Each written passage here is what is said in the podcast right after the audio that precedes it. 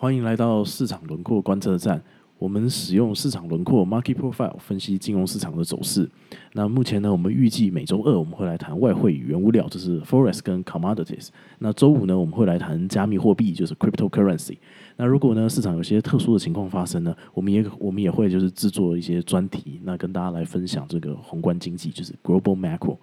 好，那如果现在这个各位听众朋友，如果你们现在方便的话呢，你们可以打开这个我们这一集 Podcast 的描述栏，那里面的连接呢，就是我们今天要谈的这个分析的图表，你可以先打开来看一下。好，大家好，我是 Peter，那我旁边这个呢是 Ricky，大家好，我是 Ricky。好，今天是二零二一年五月二十号下午。那我们今天来谈这个比特币。那按照惯例呢，我们会在节目的一开始帮大家 recap 一下，就是现在的这个市场的行情。那并且和大家分享我们使用这个市场轮廓分析的这个成果。OK，比特币哦，昨天有一个很惊人的一个暴跌，非常可怕，从四万三哦被砍到三万左右。哦那甚至连这个国际的财经媒体哦，彭博社哦，那今天中午的新闻呢，我都看到它有一个很可怕的字叫 “wolf source” 哦，这个字就是指这个锯哦，这电锯的锯或鞭子这个来回来回摆动哦，指这个价格这个瞬间暴跌一个很剧烈的震震荡哦。所以这个真的是一个很特殊的一个事件。那我觉得我们在这时间点来谈比特币的。呃，这个走势是一件非常好的。那在昨天暴跌的时候，你在做什么呢？哦，我昨天在吃饭，因为昨天暴跌的时候在亚洲时间大概是晚上嘛。那呃还好啦，我是没有受到这个暴跌有太大的影响，因为呢啊，这个我们昨天早上呢，就是反正你在教我这个 Market Profile 这个工具嘛，那我就拿着这个工具，想说我每一天就拿着这个来分析一下这个啊这个这个市场就是今天走势的这个可能性。那但我印象很深刻，就是昨天早上的时候，就是我分析完这个工具的时候，我吓了一大跳，因为我主要我是拿它来分析这个 Ether，就是以以以太坊的以太币。那我那时候就是觉得非常非常的 shock，就是说啊，这个市场轮廓分析报告，他跟我说，就是这个比特币今天可能会一路下探到两千一这个区间。我那时候非常，我我觉得我我第一个直觉就是我我有点不太相信。因为你知道吗？就是那一天的价格大概在三千二，那前一天呢是大概三千四、三千五，那再前一天呢是三千七、三千八，那上个礼拜呢是四千，所以那时候我就跟 Ricky 我们在讨论，我说怎么可能啊？一个交易量这么大的一个标的，那他突然那个腰斩砍半，这我实在是不太能够去相信。但是好家在我最后没有就是相信我自己的直觉啊，我就半信半疑的，就是根据这份市场轮廓的这个报告，那我就设定了我的这个停损停利。所以呢，在我吃完饭的时候，我就无聊嘛，吃完饭休息一下，我想说，哎，我打开这个手机，我来看一下，就是哎，现在现在现在的情况，然后就发现，哎，我挂的单怎么全部都不见了？那因为这个就是该交易的都交易了，该卖的都卖了，该买的都买了，所以我只能说啊，这个好家在市场轮廓这个工具帮我一个忙。那 Ricky，你要不要简单的跟大家分享一下我们今天跑这个比特币的这个市场轮廓分析的这个成果？OK，好，我们先在这边先提醒大家一下哦，比特币最近不太好分析，因为比特币最近的波动不是很稳定哦。我们在用市场轮廓分析的时候呢，我们是需要对市场价格波动呢有一个假设，就认为市场的波动呢不要太震荡。哈，换句话说呢，现在这个市场的可能对这个比特币的一个合理的一个公平价格呢还没有共识。那一样公平价格我们以后会谈。那待会谈的一个。几个关键的价格区间呢，请大家呢在做投资理财的时候要斟酌参考、谨慎参考哈。那我们会讲出来呢，主要是要做一些记录啦。那不管我们是正确或是错误呢，以后我们都可以来检验哈。因为如果我们分析出来是错误的，那我们也可以来讨论哦，知道说为什么这个原因哦，错误的原因。那根据目前比特币的小时线的走势哈，我们漏透过市场轮廓来分析。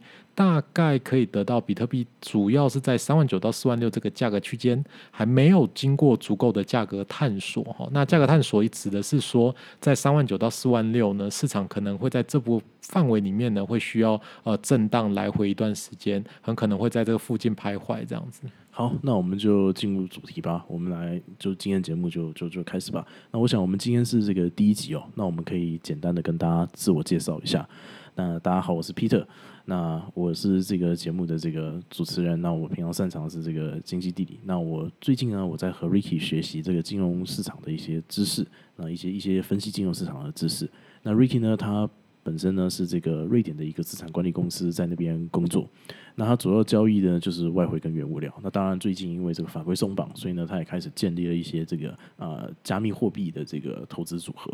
那 Ricky 呢，他比较特别的是呢，他在美国俄亥俄州立大学啊费雪商学院读书的时候，那他深入掌握跟的一个就是金融市场的一个呃，算是可能很重要的一个啊分析的一个技术。那这个技术呢，就是市场轮廓 （market profile）。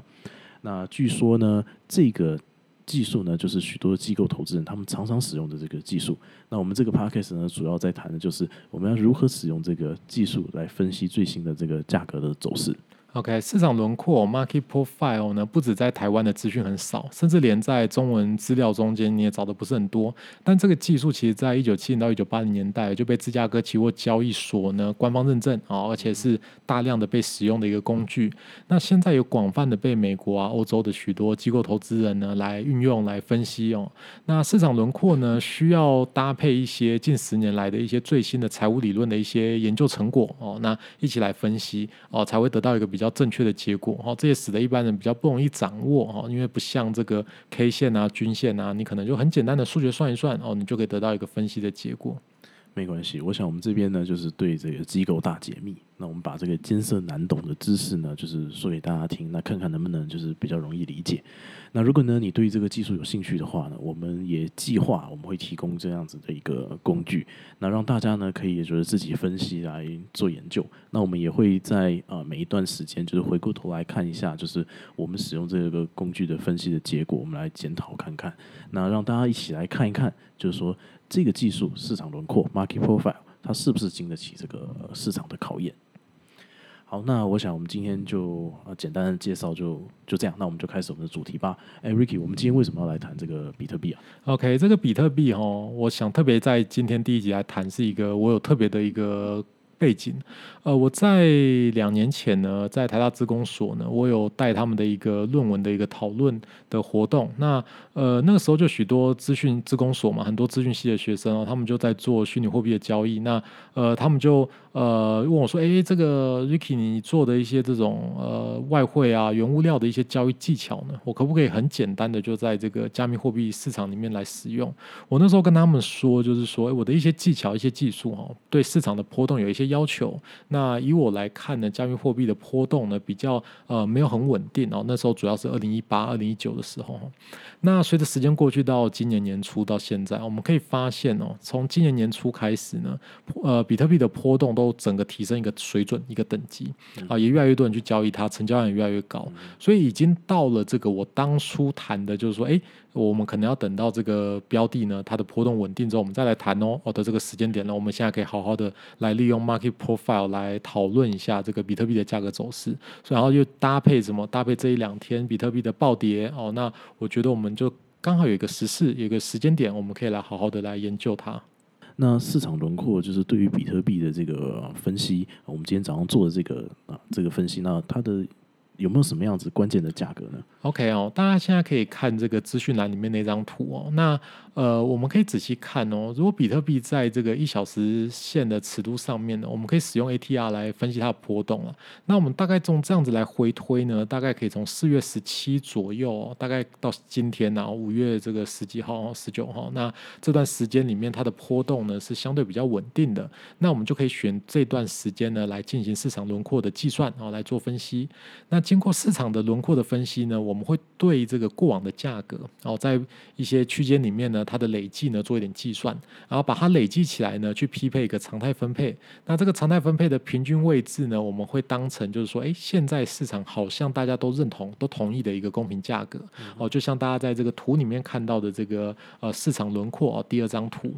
那在我们这一次的分析里面呢，比特币从这个四月多呢，这个公民价格大概都是在四万六左右哈。那目前我们可以看到市场轮廓它累积出来了三个高峰，我们一路从下往上看哈。第一个高峰是在三万一到三万六，那第二个高峰是在四万六到四万九。那第三个高峰是在五万到五万九，好，那未来呢，大家的什么挂单行为呢？哦，我们在这个市场轮廓的理论里面呢，我们会认为啊，未来大家的挂单会让这个价格累积起来，慢慢形成像这个灰线的中心曲线。好，所以也就是说呢，这个中心曲线里面呢，呃，跟这个黄色的这个累计的这个一条一条里面呢，啊，超出去的地方呢，交易量就会变少；那缺空的地方呢，交易量应该在未来就会预期增加。所以，我们现在在这三个高峰哈，我们就可以看到它夹出了两个低谷。那下方的低谷比较大，我们可以看到三万九到四万六有一个很大的低谷啊，对不对？哦，在上方的低谷比较窄哦，大概就只有五万到五万一、五万二哦，这个小小的一个低谷。好，所以市场轮廓跟常态分配之间的差值哦。我们就可以来预期未来这个市场在这边会进行许多的价格的竞争哈。那最右边的图我们就可以看出来哦，我们计算出来的一个预期的市场深度啊，也就是说我们把这个缺空呢当做是一个比较深的地方，那如果是超出去的地方呢，我们就认为市场深度会比较浅。好，所以我们大概观察哈，在四万左右呢，会有一个很大的深度需要消化，那一路需要不断的消化到四万六呢，我个人认为呢，在这一个礼拜里面哈，是不太容易达成的一件事情。